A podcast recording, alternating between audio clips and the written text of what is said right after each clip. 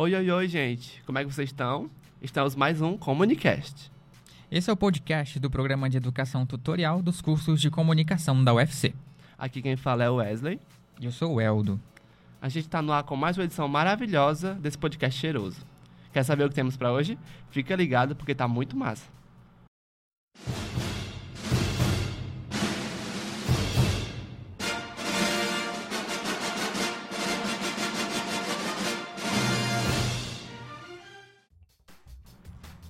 A gente vai falar sobre algo que todo mundo gosta, que é cinema. Como ele influencia a sociedade? Qual é a relação entre ele e a publicidade? E ainda, quais os espaços de um publicitário no audiovisual? A gente vai tentar responder essas e outras perguntas de um milhão de dólares. E a gente trouxe um convidado especial. Mas, antes disso, eu queria contextualizar um pouquinho aqui para vocês. O cinema é o meio de comunicação de massa com imagem mais antigo.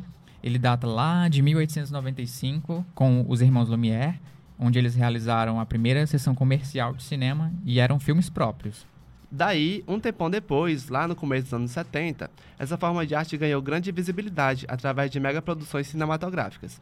E aqui eu gostaria de citar a maravilhosa franquia Star Wars, do cineasta George Lucas. Para vocês terem noção, só o primeiro filme faturou 1,6 bilhão e ainda abriu portas para cativar vários fãs com muitos produtos inspirados na saga. 1,6 bilhão é, tipo, muita coisa. Hoje é muito difícil um filme conseguir isso. Obviamente tem as franquias muito loucas, tipo da Marvel, que conseguem isso em 10 dias. Uh, desde então, a publicidade ela faz uso desse meio de comunicação para propagar produtos e serviços e governos, e governos desde sempre. Uh, principalmente se a gente fala do cinema dos Estados Unidos e a gente pega como referência esses grandes estúdios de Hollywood. Daí, um dos grandes exemplos desse namoro entre as indústrias de entretenimento e da publicidade foi o comercial de 1984, da Apple para o lançamento do Macintosh, dirigido por Ridley Scott, que já era popular pelos filmes Alien e Blade Runner. Ele foi exibido no comercial de nada menos que o Super Bowl, então não dava para fazer coisinha simples, né? Aí a partir daí a gente vai tomar vários questionamentos. A publicidade, ela se usa do audiovisual e o audiovisual precisa da publicidade? São perguntas bem de um milhão de dólares, não é? Mas para responder isso, não é a gente que vai responder isso, é uma pessoa profissional. Uh, a gente trouxe o Alan Góes, ele é mestre em comunicação pela UFC e ele já estudou no, no Porto da Cima das Artes, no curso de roteiro de longa-metragem, no laboratório de audiovisual. E aí, Alan, eu queria que você se apresentasse pra gente. Eu queria agradecer pela sua presença. Deus te abençoe e ilumine. Fale um pouco aí da sua trajetória. Oi, gente, tudo bem? Eu que queria agradecer pelo convite de estar aqui no Comunicast. Acho que podcast é sempre um espaço super legal, super descontraído e para discutir um tema que eu acho que é super interessante, que é essa relação entre cinema e publicidade, né? Obrigado pela sua presença. É a primeira pergunta que eu quero fazer. Na verdade, é uma curiosidade pessoal mesmo. Uh, você é mestre em comunicação, mas você vem do curso de cinema. Então é bem misto. É, por que, que foi assim? Como foi? Como foi que surgiu o seu interesse pela comunicação? Como foi a sua história lá no cinema? Como foi que deu tudo isso? É, na verdade, eu sou formado em publicidade, que eu entrei no, na universidade em 2009. Então, aqui na UFC ainda não existia o curso de cinema.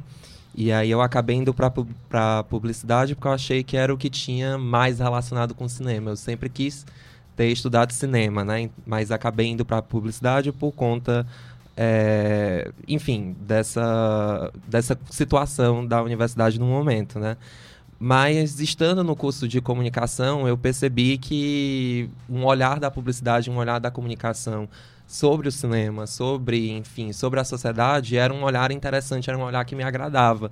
Então, de certa forma, eu sempre tive um pouco dessas duas áreas que acho que a gente aprende que estão muito separadas, mas na verdade elas estão muito interligadas, né? Então, para mim, eu meio que entrei no curso de comunicação, no curso de publicidade com essa visão de que queria ter estudado cinema, mas e aí fui dando o meu próprio jeito de interligar as coisas assim. É um jeitinho acadêmico, né? e Alan, para quem é formado em publicidade, quais aberturas são possíveis de encontrar para atuar no audiovisual? Hoje eu vejo que muita gente está saindo das universidades e estão atuando em áreas que são totalmente diferentes do que elas estão formadas. assim. O mercado de trabalho está muito dinâmico, o mercado de trabalho muda muito rapidamente e às vezes a universidade não consegue acompanhar esse movimento e às vezes nem precisa acompanhar esse movimento, né? É, então fica muito a cargo de cada sujeito, de cada egresso da universidade se relacionar com essas mudanças, assim eu consigo pensar que existe primeiro, como eu tinha falado ali no início, eu acho que a gente tende a achar que essas duas áreas estão muito distintas, estão muito distantes, mas na verdade elas se encontram, né? Se a gente pensar que o, como vocês falaram, o cinema é o meio de comunicação de massa mais antigo. Na verdade, o cinema é o primeiro meio de comunicação de massa. Né? O Edgar Morin fala isso. Então, é, é, a partir do cinema que se estrutura a sociedade que a gente conhece. É a partir do cinema que foi possível uma publicidade. É a partir do cinema que foi possível uma comunicação de massa. Então, a publicidade e o cinema eles estão muito relacionados, né? A publicidade, por exemplo, se você pensar que até pouco tempo atrás, o grande produto da publicidade era o comercial de televisão, né? não, não era necessariamente o impresso, não era, enfim, não era o gráfico, não eram os outdoors, era um, o comercial de 30 segundos da televisão que conseguia chegar a milhões de pessoas ao mesmo tempo. Então, o cinema e o audiovisual e a publicidade são áreas que, que estão bastante interligadas. E aí, quem, para um profissional que sai de com uma formação de publicidade, às, às, vezes acho que a gente fica muito nessa ideia de trabalhar só ali na área do design ou no marketing, né? E não consegue fazer essa ligação com o audiovisual que deveria ser natural, né? É, então, eu acho que eu consigo pensar de, de cara que existe uma, uma área que é muito pouco explorada em termos até de estudo, que é a publicidade do cinema, né? Pouco se fala sobre isso, pouco se estuda sobre isso. Né? Como que se constrói um trailer interessante, como que se constrói um, um pôster interessante, como que se constrói uma sinopse comercial interessante. Né? Acho que tem pouquíssima gente atentando para isso e que deveria ser uma área que um, acho que o olhar de um publicitário né, que também compreendesse um pouco do processo de produção audiovisual, de produção cinematográfica, teria muito a acrescentar isso, né? Então acho que de antemão, num mercado, num modelo de mercado mais tradicional, acho que um, um publicitário já poderia se apropriar desse, desse espaço que a produção cinematográfica propõe, né? Mas como eu tinha falado, como o mercado está tá cada vez mais fluido, né? Sim. Acho que o, o interessante de, de, da formação publicitária, acho que é um pouco dessa formação é, de uma compreensão do que é essa sociedade de massa, de uma compreensão do que esses produtos culturais significam dentro dessa sociedade, né? E que isso não isenta a pessoa de poder trabalhar até no próprio processo de produção cinematográfica, se ela assim o deseja, né? O, uh, o desafio é tentar fazer essas pontes de encontro que vocês estão fazendo um pouco aqui, uhum. né? Mas que eu acho que não é impossível, né?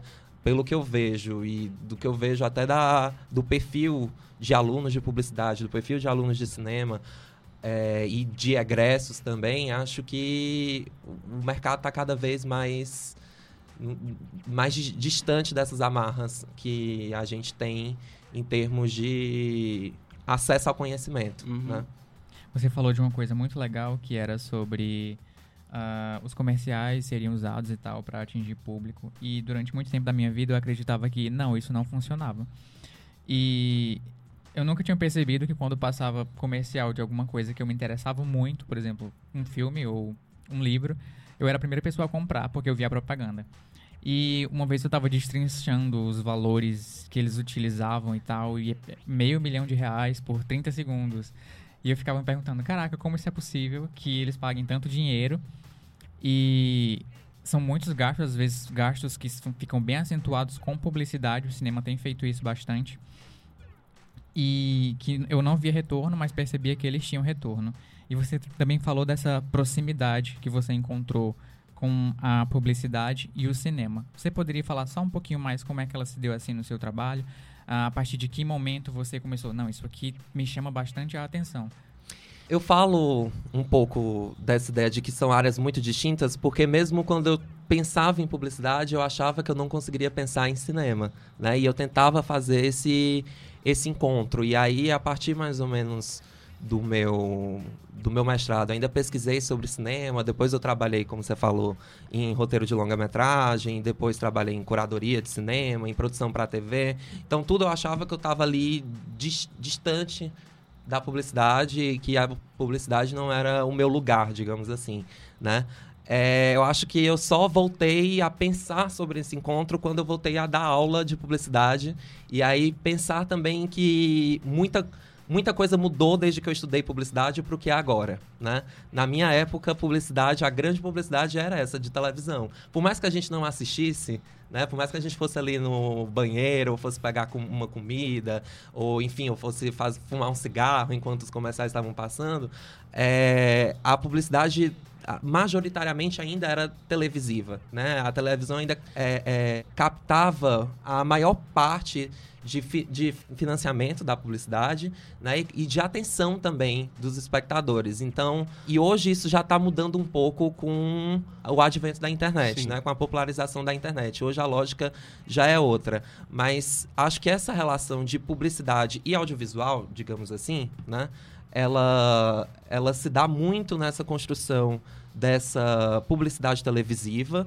Hoje a gente parte para a internet e aí a publicidade já fica um pouco mais distante dessa lógica, mas ainda assim eu acredito que o audiovisual tem um poder muito muito forte, né? Porque a gente ainda está numa cultura muito visual, né? Numa cultura de visualidade. Então é, uma imagem em movimento atrai muito mais do que uma imagem estática, né? Então acho que é, tem essa, ainda existe essa relação muito forte, mas a gente tende a achar que não, né? Não sei se eu te, se eu te respondi assim. Agora, por outro lado, do, do cinema, né? Se pensar em cinema, porque eu penso essas três coisas, né? Publicidade, cinema e audiovisual. O cinema seria uma instituição né? É uma instituição social em que o audiovisual se estrutura de uma determinada maneira, né? Para narrar, contar a história, né? Para que você vá ali para a sala de cinema e compre a pipoca. O audiovisual seria qualquer outra prática que envolvessem as imagens audiovisuais, incluindo aí a publicidade, né? E a publicidade como qualquer prática que tenha o intuito de é, propagar ou de divulgar alguma informação, um produto, seja lá o, o que for.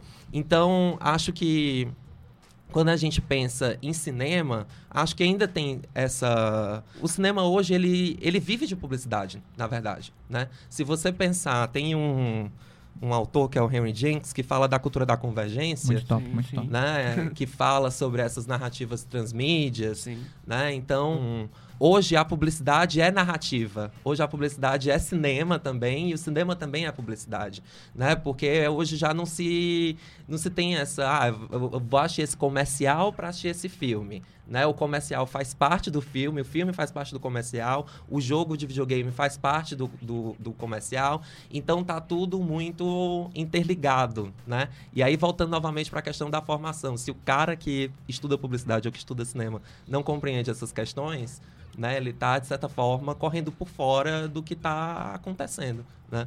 Com toda certeza. E você falar que, tipo, antes é, a graduação focava muito no off, né? Offline. Sim, sim. E aí focava na TV, que era o alcance e influência muito grande, né? Uhum. E hoje em dia, por exemplo, o alcance também está muito no YouTube, por exemplo, né? Outra, outra plataforma. Então, muitos comerciais, muitos VTs são feitos pelas agências, mas nem vão para TV mais, vão ficam só no YouTube, que aí lá mesmo as pessoas mesmo compartilham, né? Uhum. né? O, a passiva de viralização é muito mai, maior, sim, é orgânica e a gente está estudando para isso, inclusive, né? Como uhum. fazer cada vez mais atrativo uhum. e, e para pegar nichos, né? Tipo, às, uhum. às vezes a gente estuda para não pegar todo mundo, mas aquele público que a gente quer, então fazer uma narrativa, storytelling que seja atrativo, que as pessoas compartilhem por si só, uhum. é, eu acho meio a sacada dessa nova forma de graduação, assim. Sem esquecer do offline, claro, né? Uhum. É, eu acho que a publicidade tem uma, uma característica que é muito interessante para quem pensa em trabalhar com cinema ou para quem tenta fazer essa relação com o cinema e audiovisual que é uma, é uma capacidade de síntese, uhum. né? Quando você fala dessa questão do YouTube, do vídeo do, do, do YouTube, a grande característica dela são em 5 segundos, né? Os famosos 5 segundos do YouTube. E aí você tem que ser sintético, você já tem que dizer sobre o que é aquele vídeo, sobre o que é aquele produto, sobre que universo você está tratando. E já ser super com... atrativo. Já tem que ser atrativo, tem que ter as cores da, do produto, tem que ter o tom do produto, a narrativa do produto em 5 segundos. Né? Então, acho que o, o publicitário tem esse, esse olhar que é muito interessante, que é um olhar de síntese. Né? Como que a gente consegue sintetizar a nossa mensagem para passar isso em cinco segundos e a pessoa fica ali, ah, não, quero continuar sabendo um pouquinho mais, ou quero continuar a ver esse, esse comercial, né? Eu acho que tem essa característica e tem uma segunda característica que eu acho que é muito interessante do publicitário também, que é o estudo do público. Né? Uhum. Né? No cinema, quando a gente pensa, a, acho que alguma na área do cinema ainda se tem uma certa rejeição a essa ideia de público. E na publicidade a gente domina muito bem essa ideia de público, de entender quem são essas pessoas que estão que estão vendo essa mensagem, né, de que estão se relacionando com a gente, e não no sentido, é porque às vezes a, a, a galera faz num tom meio maquiavélico, né, de persuadir, de convencer, não é necessariamente isso, mas de como se relacionar Sim. com esse público, né, e aí você está falando dessa cultura de nichos, né, que seria também o, o, o pós-sociedade de massa. Né? A gente não constrói mais uma mensagem para atingir um, uma grande quantidade de pessoas, mas nichos. Né? Então, como compreender o, a identidade desses nichos, como, como se relacionar com eles, né? Quais são os signos, quais são os elementos simbólicos, quais são as narrativas que os atraem, que os interessam. Então, acho que tem essas duas características que os, a publicidade proporciona, que no cinema isso também é, é presente. Assim, uhum. Se você pensar no cinema de Hollywood, ele é isso, né? Ele consegue compreender o que é o público, né? Ele é todo trabalhado em cima de pesquisa de opinião, de como que, é, é, de como que aquele filme chega, né? Antes do filme ser lançado, você tem uma série de testes de exibição para, ah, não, faz esse corte, faz, tira isso, tira aquilo, né? Então é todo, de certa forma, dentro dessa lógica um pouco mais mercadológica, a gente poderia dizer Sim. assim, né? Então, o, acho que a publicidade tem esse olhar muito interessante de síntese, de se relacionar com o público, que acho que no cinema brasileiro ainda falta. A, ainda existe muita resistência uhum. em tratar disso, porque a gente tem se achar que é uma lógica capitalista, malvada e tudo mais, né? Mas que se você conseguir olhar por outras por outros vieses, eu acho que traz traz contribuições interessantes para a linguagem cinematográfica. É, tipo, próprio é, estúdio de cinema, né? Tipo, Pantera Negra. Sim, é, sim. Não, não, surgiu do nada a ideia de, de fazer o filme, né? Tipo, pesquisas e com as redes sociais, é, eles perceberam que é muita pressão pela representatividade, né? Uhum. Então, por muito tempo, as pessoas negras eram excluídas, eram invisibilizadas, e aí, com as reclamações que vem sendo esses anos todos, é, fizeram esse filme, que foi um sucesso, inclusive, né? Então, isso nos leva à próxima pergunta, que é, tipo, é, gente é possível ver pequenos sinais na publicidade atual de representação das minorias. É, você acha que o cinema mainstream também está seguindo essa lógica? E, e também quais desafios em relação a isso é, as duas indústrias ainda têm que enfrentar? Uhum. Eu, esse é um assunto que eu me interesso bastante, assim. Até por ser LGBT, por ser gay, eu acho que me, me interessa como que essas minorias que estavam não, que não estavam sendo representadas anteriormente Sim. começam a ser representadas dentro de uma lógica de mercado, digamos Sim. assim. Né? Eu vejo que existem dois movimentos muito fortes que causam isso, movimentos em termos de sociais, movimentos econômicos e sociais. Num primeiro momento, é, eu creio que isso vem mais ou menos a partir dos anos 60, uhum. quando, quando você começa, quando o capitalismo ocidental começa a compreender que essa sociedade massa não funcionaria. Né? Imagina se todo mundo tivesse um iPhone e esse iPhone funcionasse durante 10 anos. Se todo mundo tivesse um iPhone e esse iPhone funcionasse durante 10 anos, a indústria de, de celular quebraria, porque não venderia mais. Sim, né? Sim. Então é preciso criar o iPhone para as classes de maior poder aquisitivo. É preciso criar um iPhone rosa para quem é, né, para quem, sei lá, para quem é moderna. Você vai criando essas identidades, né, para que o, o sistema econômico passe a funcionar. E isso começa, eu digo a partir dos anos 60, porque ali nos anos 60 você tem um movimento de contracultura muito forte, Sim. né, dos hippies e tudo mais, mas que logo é engolido por, pela, pelo sistema econômico também, né?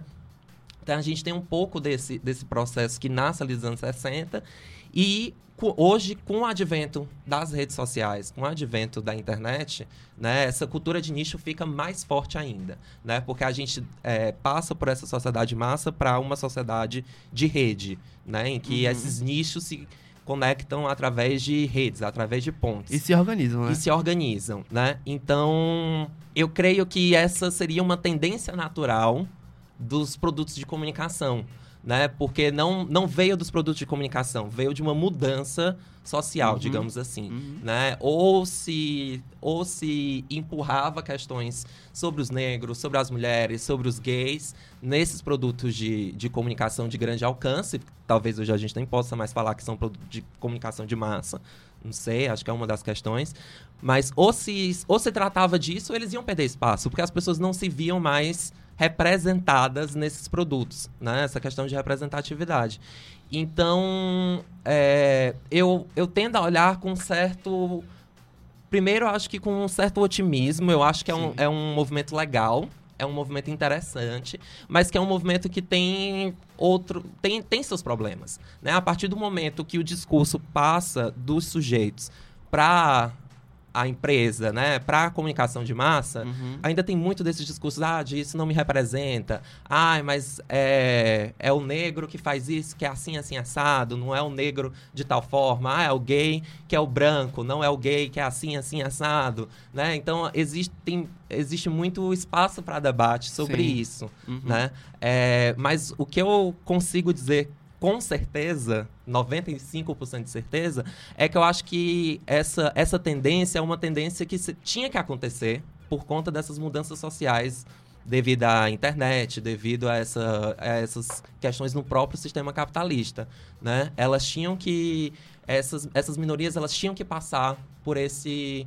por esse movimento, né? Que antes realmente a gente dificilmente teria um filme protagonizado por negros, um filme protagonizado por LGBTs, um filme que tratasse dessas questões, né? Inclusive, o início do cinema é bem racista, uhum. né? É, tem toda uma, uma questão sobre o Griffith, que é um dos caras que compõe a linguagem cinematográfica e tudo mais, e de como ele retrata os negros com blackface, de como ele é, conta histórias da Ku Klux Klan, né? Então, tem, assim, é um movimento que, de certa forma, é muito interessante perceber que em 100 anos isso né? Isso tendeu para outra coisa, mas é, é, não, acho que não dá para ser nem otimista nem pessimista, né? Acho que uma, uma da parte das questões que tu colocou, quais seriam os desafios? Sim. Eu acho que é entender o que é que esse, esse movimento, né, é, traz de bom para essas questões para as minorias sociais e o que traz de, de ruim. Né? Eu acho que sempre, a, esse, quando a gente fala em sociedade de massa, em produto cultural, em cinema, em publicidade, sempre existe um lado bom e sempre existe um lado ruim. Nunca existe apenas um dos lados. Então né? a gente ficar de olho, né, gente? É. Mas deixa eu só fazer um adendo, porque essa, essa, discussão é muito. Eu queria passar a manhã inteira falando sobre isso, porque é muito legal. É, você falou de uma perspectiva histórica que foi bem bacana. E falou da evolução, né? Tipo, desde quando surgiu, que foi bem racista e que foi mudando e que, infelizmente, a gente tem algumas coisas uh, que a gente vê na TV é o que tem para hoje, infelizmente, uhum. e esperamos que mude. E eu tava lembrando dessa perspectiva que você deu com coisas que eu assistia antes e que eu assistia hoje. Por exemplo, não sei se você conhece, Gossip Girl. Eu ah. já ouvi falar, mas Pronto. eu não, nunca assisti. É, não, tudo bem. É a malhação dos Estados Unidos. Uh, eu acompanho desde o começo essa série, já acabou, infelizmente, chorei. E a série não tinha um personagem negro nos começos uhum. das primeiras temporadas. Tinha um figurante aqui e ali e tal. Anos depois, começam algumas discussões nos Estados Unidos e surge a primeira personagem forte negra. E ela é uma pessoa empresária e tal. E a imagem que a série passa é muito interessante. Mas eles também passam quatro temporadas para usar a palavra empowered, que é uhum. empoderamento. E no Brasil não chega a palavra empoderada, chega a palavra. Lembro que é mulher de fibra. Então Uhum. as discussões aqui já estavam bem lentas. Uhum. E aí, isso em Gossip Girl foi uma coisa de lá de 2010, 2011. Mas eu tava assistindo Sharp Objects da HBO ontem, que é Objetos Cortantes. Inclusive, quem não assiste, vamos fazer propaganda, Uhum. tem Amy Adams. Mas a série não tem, tipo, pessoas negras. É isso que eu observei. Tava vendo ontem a É. capa e, meu Deus do céu, que, que coisa branca aquela capa. Uhum. Três mulheres brancas. Três mulheres muito super- brancas e europeias, e o cabelo é Uhum. ruivo, loiro e etc. E aí eu me dei conta de que a personagem negra que havia ah, na série era uma empregada. E outra personagem negra que surgiu era uma menina que sofria chacota na época da escola. Então são as coisas muito fortes que a gente Uhum. vê. Ah, eu queria só te perguntar, mais ou menos, como é a sua análise desse tipo de publicidade da representatividade? A gente realmente, no momento, tem que lidar com o que a gente tem pra hoje. Infelizmente, é melhor ter o gay ah, estereotipado do que ter o gay que a gente gostaria de ver, tipo um gay negro, ou um, um gay tipo, que a gente sabe que existe no mundo real. Capciosa essa pergunta. É, é uma pergunta capciosa. Eu acho que. Não. É muito difícil. É muito difícil mesmo. É muito difícil.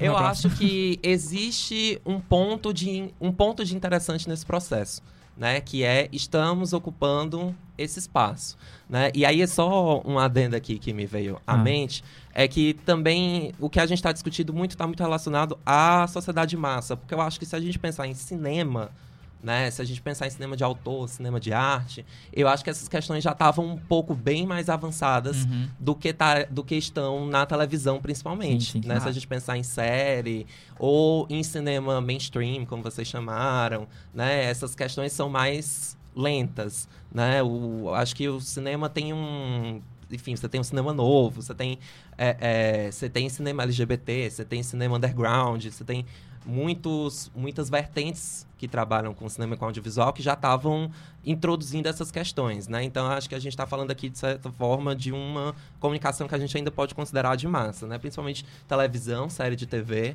né? Novela ou é, cinema blockbuster, né? Cinema mainstream. Eu acho que tem esse. Pra mim é isso, assim. Existe algo de interessante a se perceber no fato de que, estão, de que estamos começando a ocupar esses espaços. Mas de que forma se dá essa ocupação é que eu acho que precisa se problematizar, assim. Eu, eu brinco porque, assim, se a gente pensar na nossa infância, essas questões nem estavam sendo tratadas, né?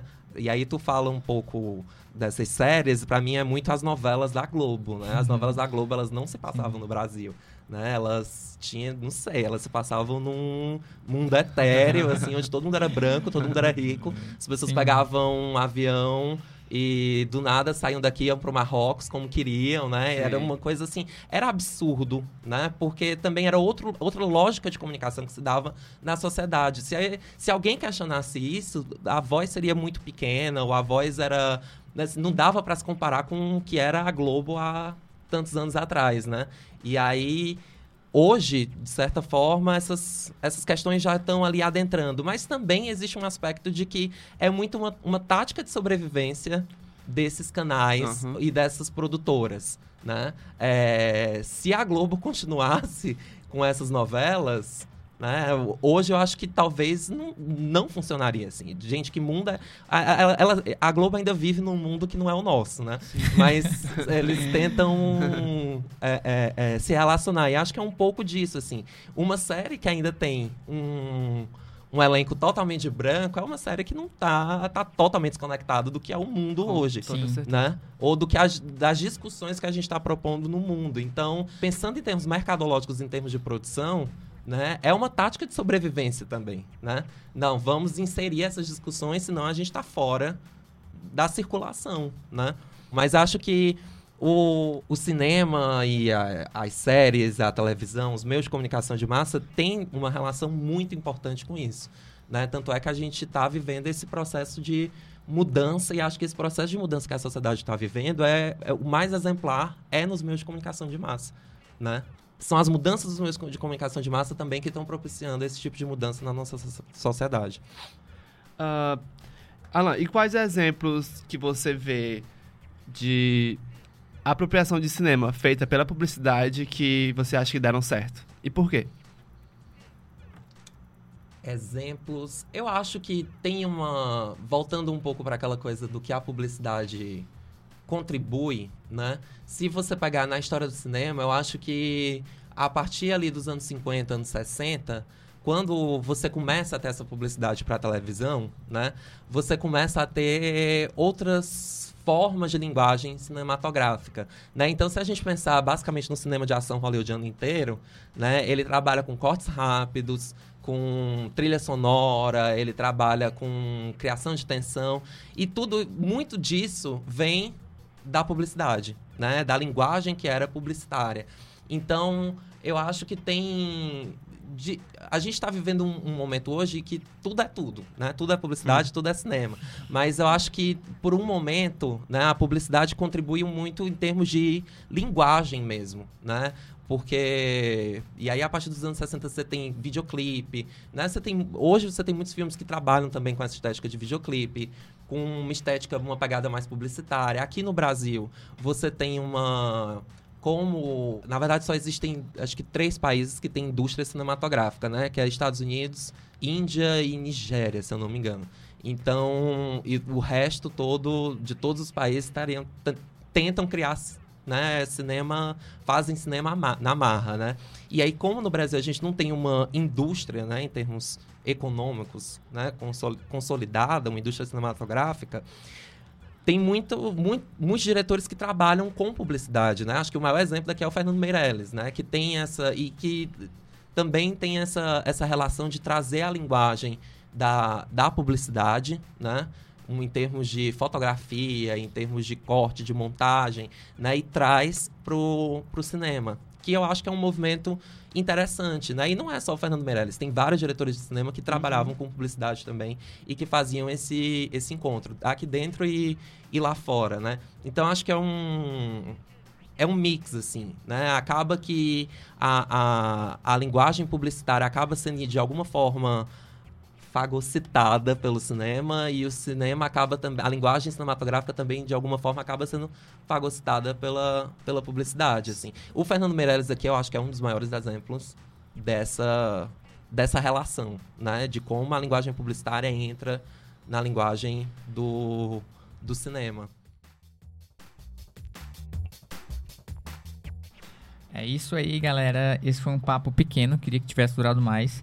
Comunicast vai ficando por aqui. A gente começa a se despedir agora. Mas eu queria agradecer, Alan, pela sua presença, por tudo que você falou, por estar aqui com a gente, dedicando, abdicando de um trecho do seu tempo de vida para conversar conosco. E eu queria que você deixasse aí o seu jabá, falasse pra gente onde é que a gente pode te encontrar, se alguém quiser falar sobre cinema com você, como é, o que que você faz da vida, nas horas vagas, se você assiste Netflix, você passa duas horas para escolher um filme, que nem eu. Eu passo muitas horas para escolher um Netflix, eu só escolho porcaria. Assim, escolho algo que seja realmente bom. E aí fico, meu Deus, por que eu demorei tanto tempo para escolher isso daqui, né? É, acho que pode me encontrar no ICA, assim, no, da UFC UFC, pode me, me encontrar nas redes sociais, meu nome é Alan Góes. Queria agradecer o convite, novamente falando, acho que o, o podcast é hoje uma linguagem que é muito interessante, né, que traz uma liberdade muito grande né, para discussão e queria falar para a galera para pensar um pouco mais sobre esse assunto, né? Sobre esse, esse, essa convergência entre publicidade e cinema, das mais diversas formas, né? Seja numa publicidade audiovisual, seja numa publicidade cinematográfica, seja numa construção de uma narrativa publicitária, né? Acho que é um tema que geraria muitos pontos de vista e que tem uma carência muito grande de ser de, de, de discussão, né? E, enfim, acho que também dá essa dica para a galera pensar que o mundo é múltiplo, né? O mundo não é só aquilo que a gente estuda na uhum. universidade. Então, pensar em fazer esses encontros mesmo. Então é isso, galera. Siga a gente no Facebook, através de Comunicast UFC, e também no Instagram, com arroba ComunicastUFC. E também, se quiser enviar pautas, sugestões, críticas, né, comentários, você pode também mandar um e-mail pra gente, que o contato é contatocomunicast.gmail.com. A gente te espera para a próxima edição, viu? Beijos! Beijos e obrigado mais uma vez pela presença aqui do Alan. Lembrando, vamos montar um grupo de estudos para analisar publicidade e cinema. O Alan vai orientar a gente, já está dizendo aqui, na nossa frente, vocês não estão vendo, mas ele já disse. E vai ministrar uma disciplina optativa, sim. Exatamente, também, próximo semestre. Alô, coordenação. Diana. Até a próxima.